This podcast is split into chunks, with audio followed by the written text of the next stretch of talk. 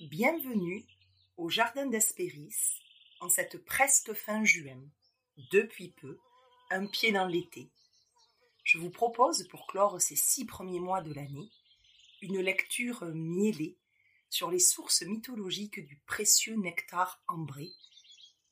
J'évoquerai également les prêtresses du miel, le miel du verbe poétique, la mélisse et les plantes mellifères préconisées dans l'Antiquité, et enfin l'abeille comme enseignante d'un butinage culturel, sage et philosophique. Je vous diffuse un patchwork de mes lectures et recherches qui m'avaient inspiré en juin 2020 l'écriture des prêtresses du miel. Entre le chêne et l'olivier, laissons-nous porter par les premiers effluves de l'été. Les fleurs butinées, la langueur des journées ensoleillées et l'onctuosité solaire du doux miel ambré. Je vous souhaite une bonne écoute, une belle détente et un délicieux été.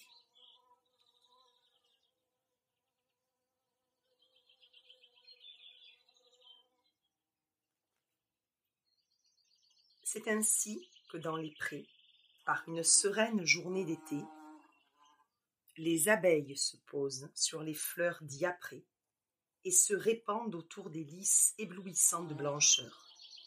Et toute la plaine bourdonne de leurs murmures. Virgile, l'Énéide. Les mystères de la source du miel. On fait remonter la découverte des premiers rayons de miel à Mélissa, une nymphe que l'on disait très proche de la déesse Déméter.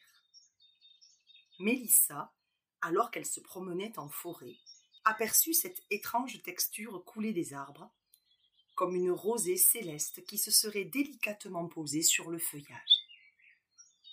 Elle osa goûter cette texture liquide, visqueuse et presque résineuse.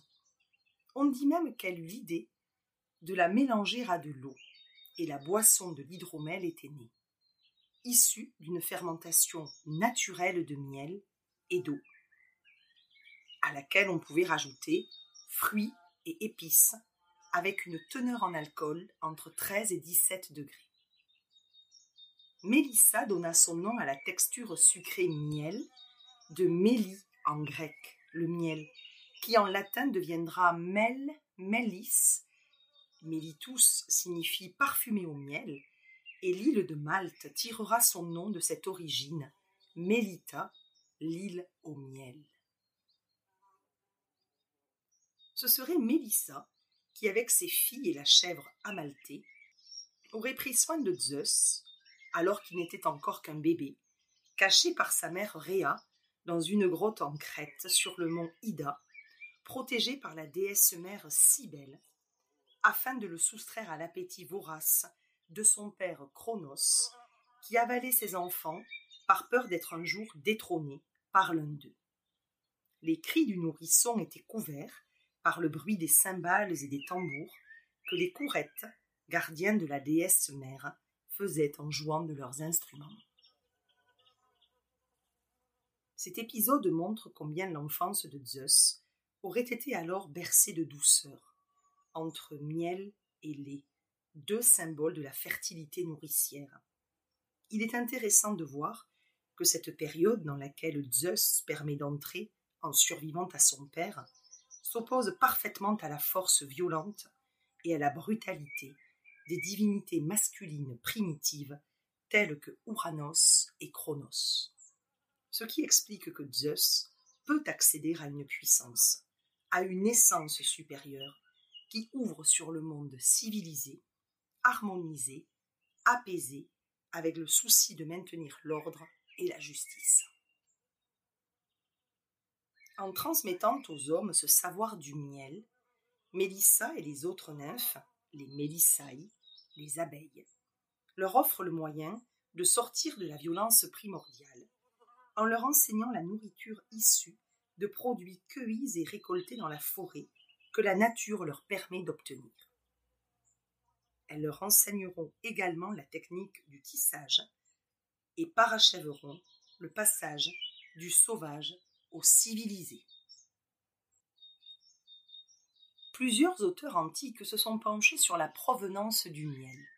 En Grèce, Aristote, dans le livre 5 de l'histoire des animaux, indique que le miel est une substance qui tombe de l'air, notamment au lever des étoiles, et quand s'incurve l'arc-en-ciel.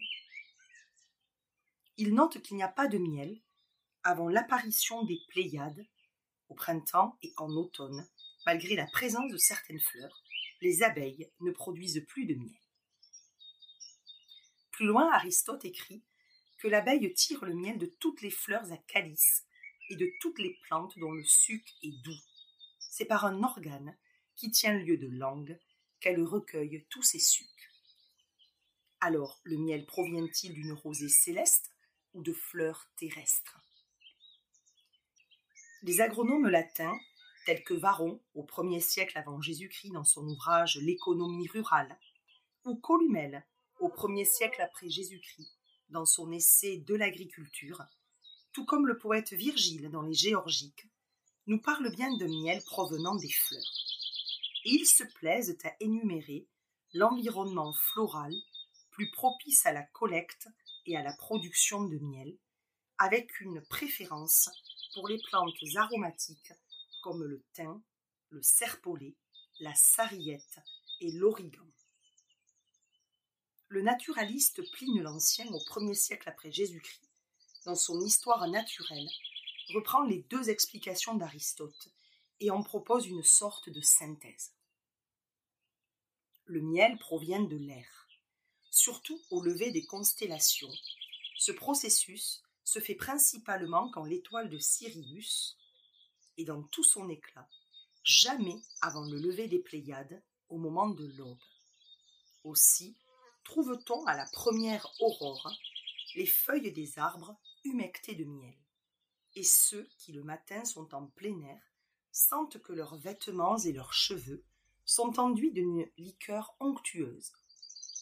Sueur du ciel, ou sorte de salive des astres, ou encore suc de l'air qui se purifie, plus Dieu que le miel fut pur, limpide, tel qu'il a coulé primitivement. Pline indique ensuite que le miel, initialement très pur, en tombant va se salir et, aspiré par les abeilles sur les feuilles et sur les fleurs, va être altéré par le suc des fleurs, macéré dans les ruches et donc mille fois modifié. Néanmoins, il fait éprouver un plaisir divin, effet de son origine céleste. Pour lui, les fleurs ne sont donc qu'un calice, un réceptacle pour recueillir cette substance tombée du ciel, mais un contenant qui va laisser son empreinte aux produits reçus. Ce constat reflète donc bien la fonction de trait d'union des abeilles entre le céleste et le terrestre. L'influence du ciel et la position des astres se révèlent également décisives pour la qualité du miel qui devient alors une potion magique avec tous ses savants paramètres qui entrent en jeu et lui confèrent tout son délicat équilibre.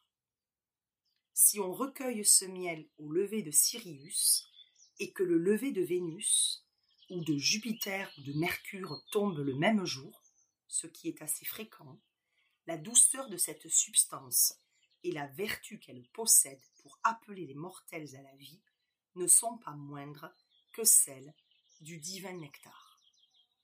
Cette explication était très efficace à l'époque antique pour bien faire étroitement correspondre les astres et les fleurs, le ciel et la terre, le divin et le terrestre, l'un et l'autre par la médiation de l'abeille, collaborant à la production du délicieux or ambré. Porphyre, philosophe antique du IIIe siècle de notre ère, écrit dans l'antre des nymphes que le nom de Mélissaï est donné aux prêtresses de Déméter. Les anciens appelaient abeilles les prêtresses de Déméter en tant qu'initiées au mystère de la déesse de la terre. Et ils appelaient sa fille Corée Perséphone, la déesse au miel, la Mélitodée, celle à la voix de miel. Déméter, à travers ses cultes qui font référence aux abeilles, est assimilée à la terre-mère en tant que mère nourricière des hommes, à qui elle procure la substance de vie par le grain et par les céréales qu'elle leur offre. Elle est à la fois la déesse de l'agriculture comme la déesse de la semence. Elle est celle qui permet aux hommes d'assurer leur descendance en cultivant leurs terres, comme en y faisant croître les céréales. Le miel est utilisé fréquemment dans les rituels religieux et funéraires par les abeilles de la déesse Déméter. Certains rituels s'appelaient les sobresses, les sobres. Lien direct avec la pureté et la sobriété de l'abeille dans son mode de vie comme dans son fonctionnement. Ces rituels s'appelaient également ainsi car on n'y offrait que de l'eau, du lait, du miel ou des fruits. Porphyre atteste notamment que de nombreuses cérémonies préconisaient de verser du miel sur les mains des initiés afin de les laver en écartant la pratique de l'eau qui pouvait contrarier l'action purificatrice du feu, vu que le miel entretient un rapport très étroit avec l'élément feu. Dans les idylles de Théocrite, le poète bucolique grec fait mention d'un rituel utilisant le miel en l'honneur d'Adonis. Voici encore sur le plateau toutes les douceurs que les femmes préparent, mêlant la blanche farine aux essences variées de fleurs, mélangées au miel suave et à l'huile fine. Le poète élégiaque latin Tibulle, rendant honneur à un de ses amis proches, ne manque pas de signaler la confection de gâteaux au miel pour la célébration. Toi que nous fêtons aujourd'hui, je t'offre de l'encens en hommage et t'apporte des gâteaux savoureux au miel de l'Attique. Ou encore lorsque le poète rend hommage aux dieux Lar, les dieux pénates, les divinités du foyer. On apaisait le dieu en lui offrant une grappe de raisin ou en saignant d'une guirlande d'épices à chevelure sacrée.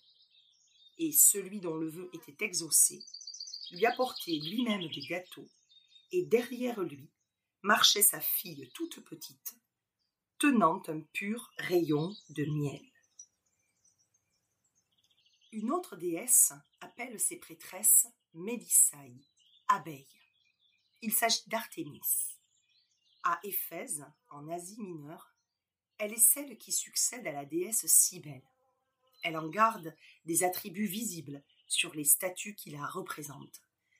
Les griffons autour de la tête et des lions sur les bras. Elle est appelée Artémis aux nombreux seins, aux œufs ou aux ruches ou Artémis abeille. Ces prêtresses étaient également appelées les Mélissaï pour tout l'aspect nourricier que cette déesse Artémis procurait en Asie mineure. La statue d'Artémis, retrouvée au temple d'Éphèse, était en ébène à l'origine. La déesse porte une robe sur laquelle on peut voir différentes sortes d'animaux représentant des instincts primaires, tels que le taureau, le cheval, le lion, alternant sur les côtés de la robe avec des abeilles et des fleurs. Sur le pectoral, des figures féminines ailées sont mêlées aux constellations du bélier du taureau, des gémeaux, du cancer et du lion. Une guirlande et des glands entourent la scène. Toutes les mélissailles sont associées à la voix de la déesse. En tant que prêtresses, elles servent, elles l'honorent. Elles sont au service de sa vérité. Et souvent, en tant que prophétesses, elles ont un pouvoir de parole médecine, de paroles guérisseuses. D'ailleurs, en hébreu, le mot abeille se dit dvora, issu du phénicien DBR, la parole, ce qui a donné Déborah, et les Mélissai sont les Déborah en hébreu, Aussi, elles occupent la fonction de prophétesse. Les abeilles sont les oiseaux des muses dans l'Antiquité. On l'a vu, le miel est associé à la parole pure, à la parole médecine, à la parole guérisseuse. Le miel est considéré comme un purifiant. Il purifie la langue de toute erreur. L'abeille est assimilée à la personnification de l'intelligence à l'état pur. Il est évident de désormais parler de la parole de miel, le miel de l'éloquence, le miel du verbe, le miel de la poésie. Les muses ne sont jamais éloignées des abeilles. Les muses sont les nymphes des eaux primitivement, et elles sont préposées aux arts sous la houlette du dieu solaire Apollon. Elles inspirent la créativité. Elles sont très souvent celles qui prennent soin dans leur giron des héros, des demi-dieux, pour les élever, les entourer de douceur, les nourrir et pour leur transmettre les savoirs. Les muses occupent cette fonction maternelle, nourricière, et les abeilles s'emploient au bon fonctionnement, au bel équilibre de leur ruche, avec un sens aigu de la parfaite harmonie. Elles ont une patience dans l'élaboration des rayons de miel, dont les alvéoles sont assimilés à de petits berceaux. Il n'est donc pas surprenant que les abeilles et les muses se retrouvent liées par cette épithète oiseau des muses. L'abeille peut être une porteuse de messages, fidèle et dévouée, sûre et loyale. Elle est capable de communiquer très précisément à la communauté la destination d'un champ à butiner, la nature des fleurs qui s'y trouvent et le nombre d'ouvrières nécessaires au butinage.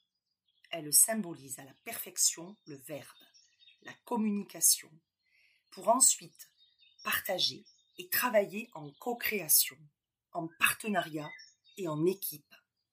Elle invite à l'éloquence, à la transmission, au partage et à la collaboration dans une optique de mieux vivre ensemble et d'entraide à l'élaboration des plus grands projets. Le doux son du miel déposé sur nos langues. Les muses se plaisaient à visiter l'esprit des hommes pendant leur sommeil. Pendar, encore enfant, c'est Pausanias qui le raconte, allant à Thespie pendant l'été, s'arrêta fatigué sur un bord de route et s'endormit à la chaleur de midi. Des abeilles messagères des muses vinrent se poser sur ses lèvres et y formèrent leurs rayons. Ces hymnes auraient alors pris naissance et commencé à germer dans son esprit à partir de ce jour-là.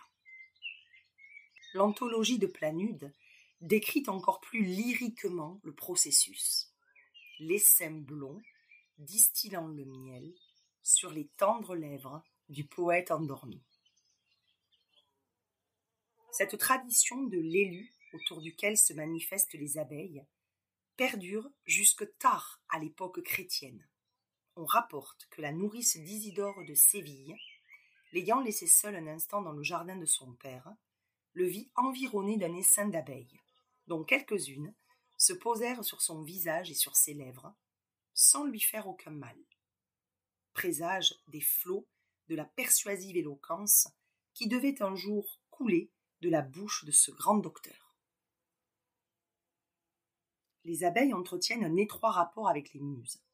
Quand les Athéniens allèrent coloniser l'Ionie, les muses servaient de guides à l'expédition sous la forme d'un essaim d'abeilles.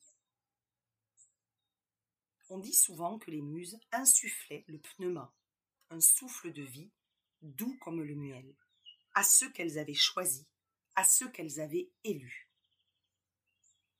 Olympiodore, dans la vie de Platon, nous raconte que Platon aurait eu, tout jeune bébé, la bouche remplie de rayons de miel sur le mont Hymette. Cette image fait partie des topoi, de la galerie poétique antique. Le poète est très souvent visité par les muses dans son sommeil, et elles lui envoient leurs messagères, les abeilles. C'est un motif que les auteurs grecs aimaient à entremêler au fil de leur histoire. En effet, le poète est lié à l'abeille et au miel, comme fruit de son labeur. Comme l'abeille, le poète est travailleur, modeste, en osmose avec la nature et relié au Dieu et au céleste qui l'enthousiasme. Le poète fait son miel de cette inspiration. À l'image de ces abeilles ouvrières, le poète est un artisan des mots.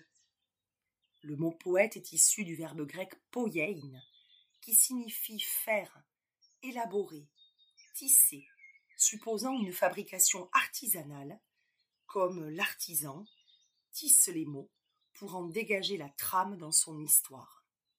Il entremêle les fils et crée d'ouvrages inspirés par le souffle divin. En ce sens, le fruit du travail des abeilles est donc une métaphore très utilisée pour représenter l'œuvre poétique, le miel du poète, son trésor.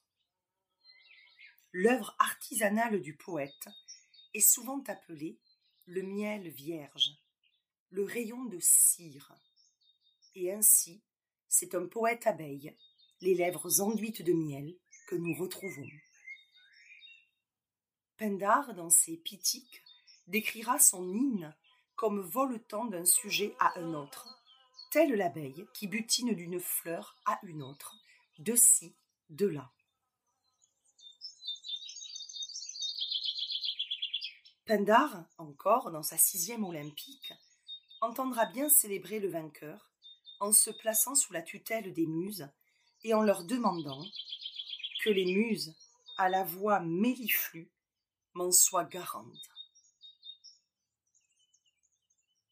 Le poète, dans sa onzième néméenne, rend hommage à l'athlète vainqueur avec des odes miellées. La poétesse lyrique grecque du 7e siècle avant Jésus-Christ, Sappho, originaire de l'île de Lesbos, fut la principale personnalité d'un cercle de femmes et de jeunes filles qui formait son public. Et Platon l'appelait la dixième muse.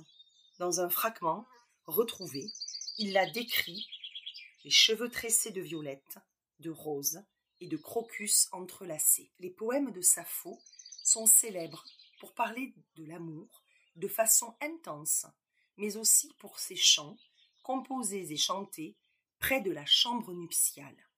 Jolie mariée aux yeux de miel, l'amour inonde ton charmant visage.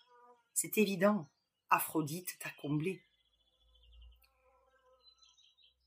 Dans les fragments qui nous sont parvenus sur papyrus, nous avons la chance de pouvoir lire quelques vers de la poétesse. Et nous pouvons constater à quel point les métaphores du miel et les mots dérivés de cette racine ont été amplement utilisés par la jeune femme. Les expressions se cristallisent toutes autour du son ou du souffle, comparé à la douceur du miel, à la douce voix de miel, mélicophonos, la voix au parfum mielé, méliphonoi, les souffles du vent à la douceur de miel. Melika pneoicine. Une autre poétesse grecque du IVe siècle avant Jésus-Christ, Érina, originaire de l'île de Télos, près de Rhodes, n'a pas eu la même postérité que Sappho, car cette nymphée, cette jeune femme, est morte tragiquement à 19 ans, toute jeune mariée. Et cette histoire a donné de la valeur aux quelques vers qui nous sont parvenus par des fragments. Plusieurs poètes lui rendront hommage avec bon nombre d'occurrences de mots composés sur le radical miel, et même avec des métaphores d'abeilles pour la désigner. À peine avait-elle mis au monde le printemps de ses chants de miel. Chanteuse vierge, abeille parmi les créateurs d'hymnes, Érina butinante et cueillant les fleurs des muses. Les poètes archaïques tels que Simonide aiment désigner leur art en évoquant les muses et en empruntant la métaphore du miel et de l'abeille. L'abeille de la muse, récoltant le miel blond sur le thym et les fleurs acidulées.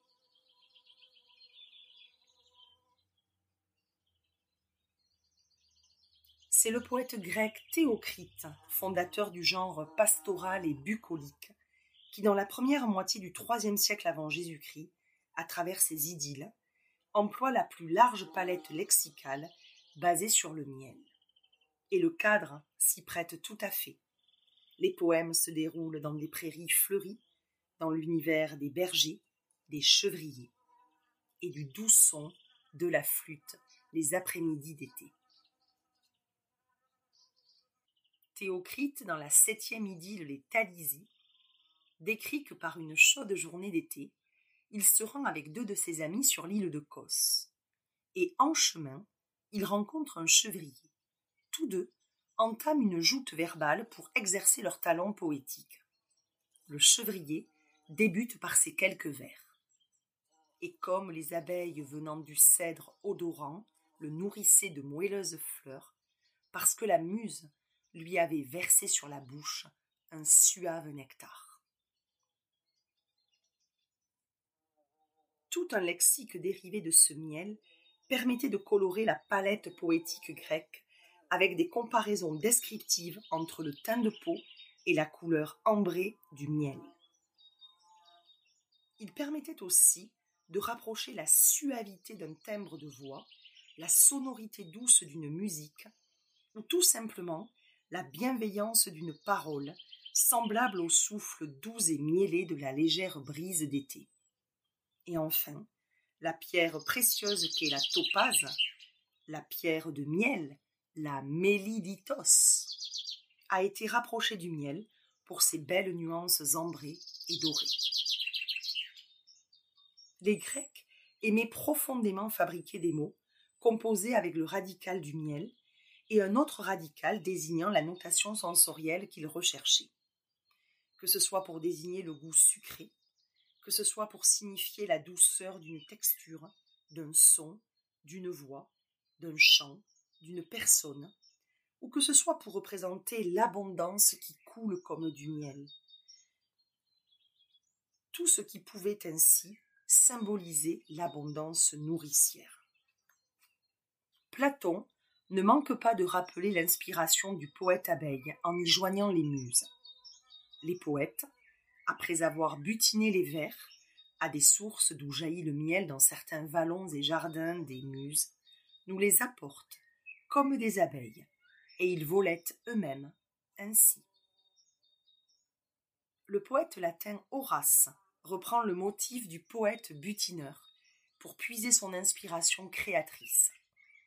Je suis moi, comme l'abeille du mont Matinus, travaillant à butiner le thym odorant dans la profondeur des bois, et je façonne avec peine et labeur, humble poète que je suis, mes vers sur les frais rivages de Tibur.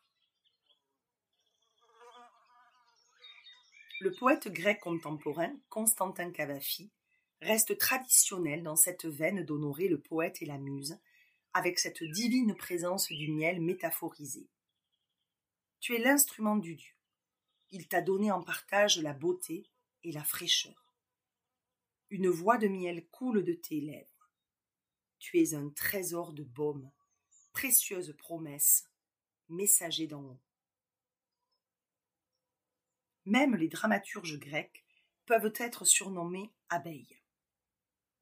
Et enfin, à l'époque archaïque d'Homère, il s'en servira pour souligner avec éloge l'éloquence de Nestor, disant que sa voix coule plus douce que le miel. L'abeille s'appliquait non seulement aux prêtresses, aux prophétesses ou aux déesses, mais aussi aux poètes, aux musiciens, puis aux artistes et aux philosophes. La parole enthousiasmée par le miel de la voix claire, purifiée disant la vérité, symbole de la poésie, le miel était vu comme le miel de la sagesse, comme une extraction des sucs puisés dans les fleurs de l'expérience. Mais l'abeille est également une visiteuse des jardins avant toute chose. Et le baume de l'abeille dans l'Antiquité n'est autre que la Mélissa officinalis, Mélissophulone, comme l'appelaient les Grecs, la feuille à miel, la feuille à abeille. car cette plante mellifère faisait penser aux prêtresses butinant pour leur reine le succulent nectar.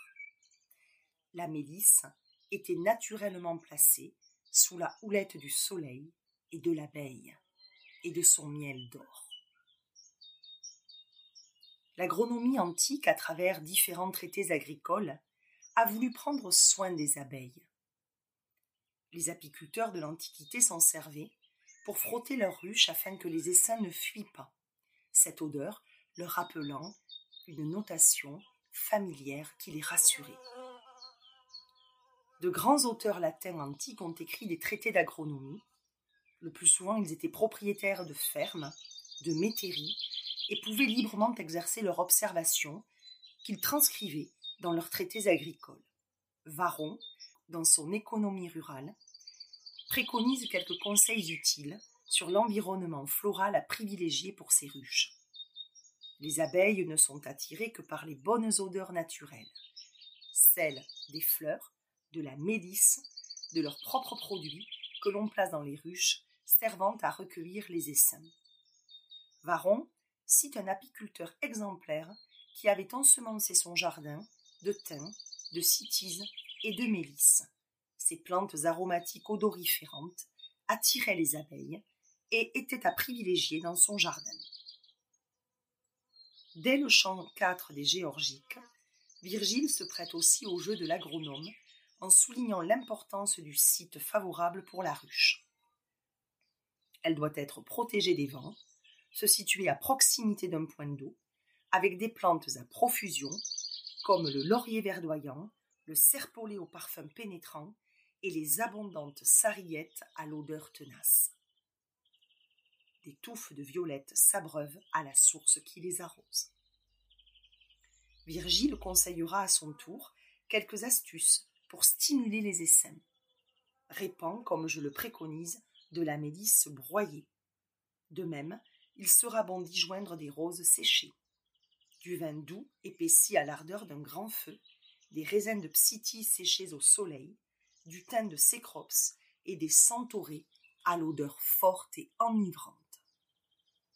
Virgile, dans son œuvre des Géorgiques au chant 4, ne manque pas de mener une réflexion philosophique à propos d'un vieillard qui possédait le plus beau des trésors. La chance, le privilège de voir voleter les abeilles dans son jardin, pollinisant ainsi son terrain, devenu un écrin de la nature. Il dit de ce vieillard, possédant quelques arpents de terre, que son terrain avait un sol qui n'était ni docile aux bœufs de labour, ni propice à Bacchus et à la vigne. Pourtant, là, au milieu des broussailles, il avait planté des légumes espacés, que bordaient des lys blancs des verveines et le comestible pavot. Avec ses richesses, il s'égalait dans son âme au roi. Et quand, tard dans la nuit, il rentrait au logis, il chargeait sa table de mets qu'il n'avait point achetés. Il était le premier à cueillir la rose au printemps et les fruits en automne. Aussi était-il le premier à voir abonder ses abeilles fécondes et ses essaims nombreux, à presser ses rayons pleins de miel écumant, les tilleuls et les lauriers étaient pour lui extrêmement féconds. Cet homme, par sa simplicité de vie, est fortuné grâce à son travail qui lui procure ses propres cultures et ses propres fleurs, mais aussi les couronnées de gloire à l'égal d'un roi, car les abeilles sont chez lui abondantes et fécondes.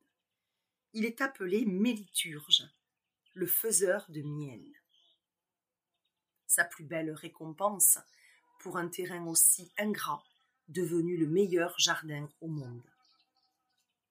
On reconnaît dans la parabole du vieil apiculteur l'envie et le désir de vivre à la campagne, de s'auto-suffire, de se satisfaire des bonheurs simples et des joies saines que la nature et ses fruits nous procurent. C'est le retour à un âge d'or, un âge où les chaînes les plus dures eux-mêmes distillaient du miel. Les brebis d'elles-mêmes venaient offrir leurs mamelles pleines de lait aux hommes dénués de toute inquiétude. Enfin, la démarche de butinage de l'abeille correspond à un schéma de vie du philosophe antique. L'abeille tient une voie médiane. Elle choisit et recueille sa matière sur les fleurs du jardin et du champ. Cependant, elle la transforme et la digère par sa propre faculté. Le vrai travail philosophique est assez analogue. Il ne s'appuie pas uniquement et principalement sur les forces de l'esprit. Il ne se contente pas non plus d'une matière donnée. Il transforme et travaille celle-ci dans l'intelligence. Le philosophe Sénèque préconise la métaphore du butinage pour rendre compte des allers-retours bénéfiques entre lecture, écriture et réflexion afin de composer son ouvrage unique qui joint les deux pratiques. La lecture nourrit l'esprit. Quand il est fatigué, elle le repose, non sans le faire encore travailler. Nous ne devons pas nous borner ou à écrire ou à lire. Il faut aller de l'un à l'autre et les corriger l'un par l'autre, de façon que, des éléments recueillis par la lecture, la composition fasse corps. Nous devons, comme on dit, imiter les abeilles qui vont de fleur en fleur cueillir celles qui peuvent faire le miel. Tout ce qu'elles ont apporté, elles le disposent et le répartissent dans les rayons. Et, suivant le mot de notre grand Virgile, elles distillent le miel liquide et remplissent les cellules d'un doux nectar. Il est intéressant, une fois de plus, de se tourner vers la source étymologique pour parler de la lecture. En latin, il s'agit du terme lectio, qui signifie lecture, choix, tri, cueillette, donc butinage. Sénèque continue de filer la métaphore en disant Nous devons imiter les abeilles et mettre à part tout ce que nous avons récolté lors de nos différentes lectures. Puis, nous devons appliquer nos soins et toute notre ingéniosité à donner la même saveur à toutes ces gorgées prises de côté et de l'autre. Ainsi, s'il est possible d'en reconnaître la source, elles apparaîtront nettement différentes de leur lieu d'origine. Sénèque, comme Montaigne le reprendra au XVIe siècle, envisage de butiner le savoir entre les différents ouvrages lus pour en faire un réservoir de connaissances qui prendra la coloration spécifique de la personne qui les réutilisera, tout comme les sucs récoltés par les abeilles dans les calices des fleurs, qui prennent la marque, l'empreinte, la coloration et la signature de la fleur butinée.